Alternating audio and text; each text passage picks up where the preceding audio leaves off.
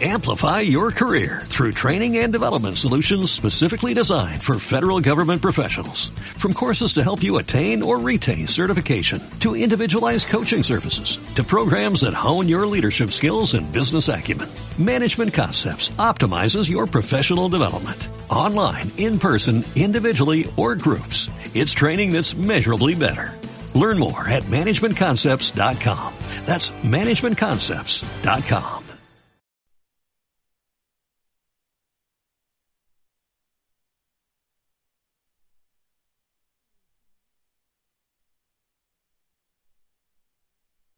Listen up to my new CD.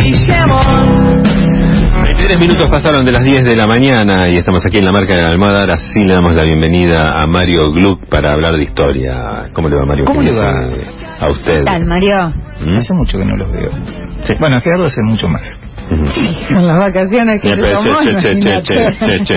Debe ser como, como del dólar a 30 que no lo ves. Puede ser todo más o menos 25, 30. ¿A cuánto por ahí estaba el dólar? No me acuerdo, no, no, no me acuerdo. Pero por ahí andaba, por ahí andaba, por ahí andaba. Eh, tenemos sucesos de la historia inéditos, ¿no? No, inéditos no hay nada, diga, nunca hay nada inédito. Va, sí hay cosas inéditas a veces. Este, tenemos también, tenemos noticias de la historia, como podríamos decir. Esto que pasó con el Instituto Higgins me parece interesante. Lo que pasa es que... Tenemos primicias de la historia, eso. De alguna manera, eso sería más o menos. Que esto que pasó con la revelación, que tampoco una gran revelación, que hizo Cristina de que eh, a ella le, la carta de San Martín O'Higgins se la regaló Putin, por unas de esas cosas extrañas de la vida. Eh, qué sé yo, acá dice Perina, el, presidente del director del Archivo General de la Nación, que por una cuestión, si se quiere, ética, y personalmente creo que tiene razón, la presidenta debió haberlo dejado en custodia del Archivo General de la Nación porque es un documento en definitiva público, porque no es una carta de amor de, O'Hi- de San Martín O'Higgins, algo tan privado, porque hablaban de cuestiones que tenían que ver con lo público en ese momento. Por lo tanto, más allá de la trascendencia real que en su tiempo histórico tuvo eso, que la tuvo, ¿De, de qué hablaron? De, no sé, de algunas cuestiones que tienen que ver con la de cancha política. rayada, cómo se Claro, están preparando. Algo de eso parece. No, yo no le leí, sinceramente. Pero bueno, son cuestiones que tienen que ver con el patrimonio, por lo tanto, este, deberían tener estar bajo una custodia pública, por lo menos. Pero bueno, en fin, esto es una cuestión absolutamente no cambiada, ninguna cuestión política ni nada extraordinario, digamos, en esto. Este, pero es curioso, y esto sería interesante, porque yo lo que no encontré es cuándo se perdió esa carta. Lo único que tiran como dato de los medios es que desapareció durante una mudanza que se hizo en 1979 en el Archivo Nacional de Chile. ¿Cómo terminó en Estados Unidos esto? Ajá. Y ahí no me queda más que pensar y habría que indagar por ese lado que tiene que ver con la dictadura de Pinochet y que alguien en esos saqueos que se mandaban a veces los militares lo robó y la vendió. Eh, o sea, habría que investigar eso probablemente, ¿no? ¿Cómo es que Chile perdió esto? Porque esto era de Chile como que parte de su patrimonio. Y llegó a Estados Unidos, se subastó y Putin, que digamos, eh, este, como o hijo de alguna manera, o, padre de la caída de la Unión Soviética, no sé si hijo padre o hermano, porque fue en el momento que él empezó a crecer como, como político, obviamente fue con la caída de la Unión Soviética, tuvieron una gran privatización de gran parte del patrimonio en la propia Rusia. Entonces a él no le importa, compra y compró este, una carta que valía probablemente una cantidad importante justamente de dólares que, este, bueno, se la regaló. ¿Sí? ¿Cuánto cotiza un San Martín O'Higgins? No, pero San Martín Bolívar bien. lo voy a cotizar un poquito más. Puede cotizar bien, es un mercado ilegal en el fin definitiva, porque esto realmente es patrimonio. Si alguna vez lo tuvo el Archivo Nacional de Chile es porque alguien se, no, dudo del extravío. Un extravío muy particular, digamos, como para que termine en una casa de Nueva York. Eh, eso no es un extravío, digamos. O sea, eso suena, 1979 suena a la DINA, digamos. Habría que indagar esto, ¿no? Debe ser interesante, ¿no? Esas cosas que a veces tienen que ver con cómo determinados objetos, que en definitiva son fetiches, porque es una carta, no es tampoco algo tan extraordinario, pero tiene el valor de haber perdurado en el tiempo, de forma de, de- de dos personajes que fueron... ¿Quién la escribió y quién la Claro, recibió? por eso, quién la escribió, quién la recibió, en fin, todo ese tipo de es un cosas. documento histórico. Sí, sí, sí, no cambia mucho la historia de nada, digamos, eso, pero últimamente A mí no... también me parece que tendría que haberla donado. Yo creo que sí, ¿no? Porque es una cuestión de... Pero es interesante, habría que avivar esto, no, no, no, no, porque o todo el mundo, oh, que la criticó, que no la criticó, que esto, que aquello, que la defendió, no sé, bueno, en fin, eh, un montón de cosas que Bonadío se la sacó, todo ese, ese juego, digamos, que en definitiva no me parece lo más importante, pero pero sí esto, digamos, ¿cómo fue el recorrido de esta carta que terminó en este, este lugar, no? Eh, hay mucha novela policial detrás El viaje. ¿eh? Exacto. El viaje que hizo. Pero vine a hablar de otra cosa, en realidad. Este, este, es como el... no, Esta es la entrada. Esta es la entrada, Ahora vamos al plato principal. Hay un país que sí conserva su patrimonio de una manera muy celosa en América Latina. Ustedes saben que es mi país preferido para conocer la historia, no para vivir, que es México.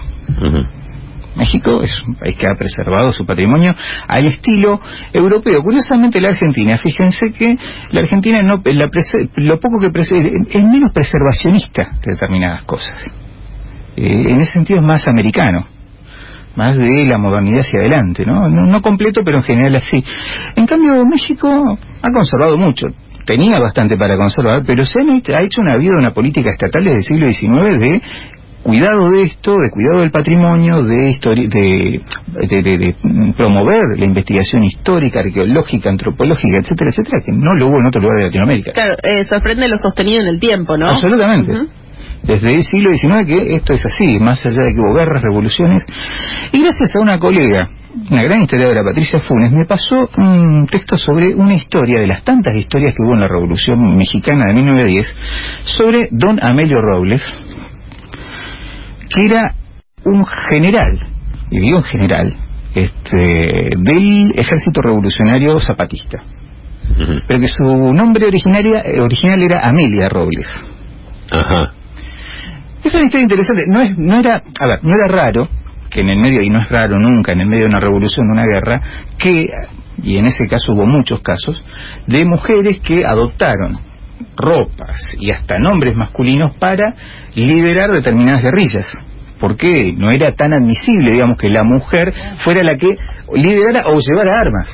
O sea, estaban las soldaderas, que le hemos hablado, Adelita, por ejemplo. Adelita era una soldadera, pero a Adelita le llevaba la comida al novio, al amante, al hijo, al padre, a quien sea. Al que si se fuera con otro la seguiría. Exactamente.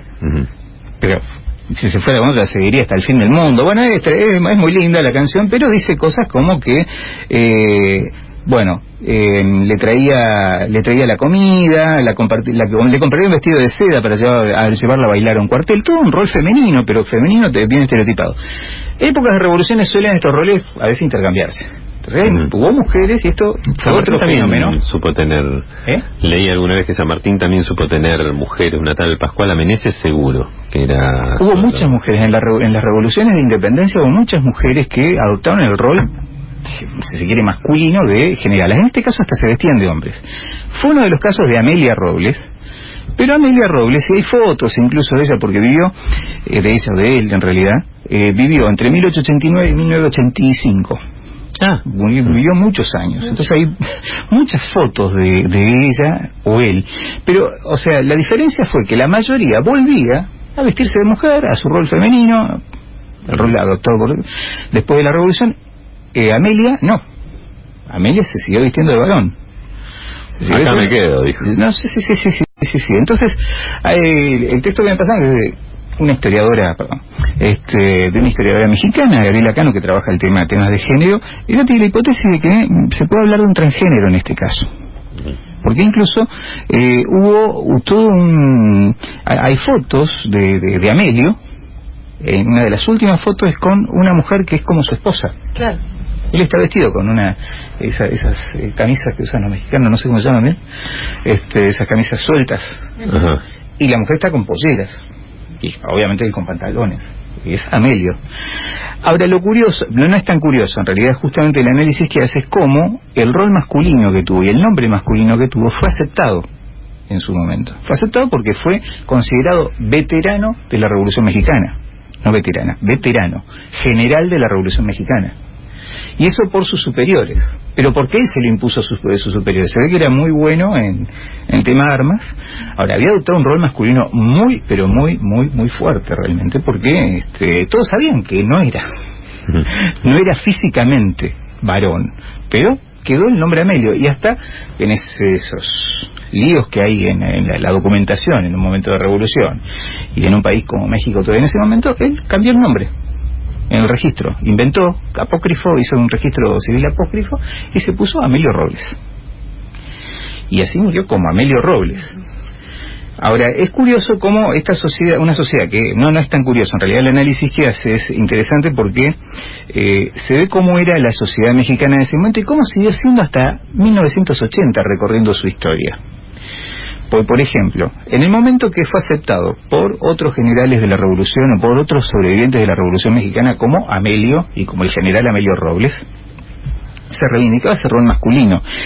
Había un periodista, por ejemplo, que le hizo un reportaje muy extenso y dice, bueno, una serie de cosas y lo llama en masculino. Pero es un periodista al que la, la, la, la historiadora empezó a indagar y encuentra textos donde es terriblemente homofóbico. Que algo ocurrió también en el medio de la Revolución Mexicana en la década del 20 en el mundo y en México también, de que hubo muchos eh, homosexuales, varones, que dijeron públicamente que lo eran. Salvador Novo, un gran escritor mexicano, lo decía. Eh, eh, la historia famosa, digamos, de Frida Kahlo con su bisexualidad también era pública. Eso ocurrió. Pero este, eh, este, este reportero que habla de Amelio, dice, en otros textos habla, este, digamos, de lo que sería la mariconada. Igual a cobardía. Ser pinche ahí- maricón. Exactamente, ser pinche maricón. Que no es lo mismo, digamos. Amelio es un macho. Amelio es un valiente. Entonces ahí están los valores de esa época. Y las vueltas de tuerca que encuentra, y me pareció de lo más interesante justamente de, de- de la historia de Amelia, es cuando una feminista en la década del 50, europea, viene a hacerle un reportaje y la trata como mujer. Dice, esta es una mujer, una mujer que rompió con los roles, etcétera, etcétera. Y Amelio dice, no, yo no soy mujer. ¿Qué dijo.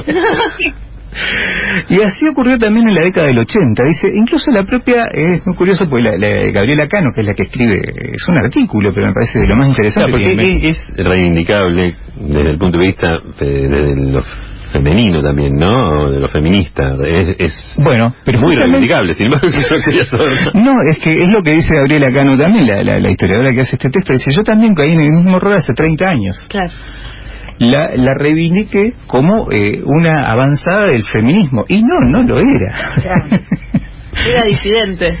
Exactamente, dice. Lo que pasa es que en el momento todo el mundo buscaba algo distinto Claro. en Amelia. Así que me parece una de esas historias, este, un país que tiene esta historia, digamos, tan...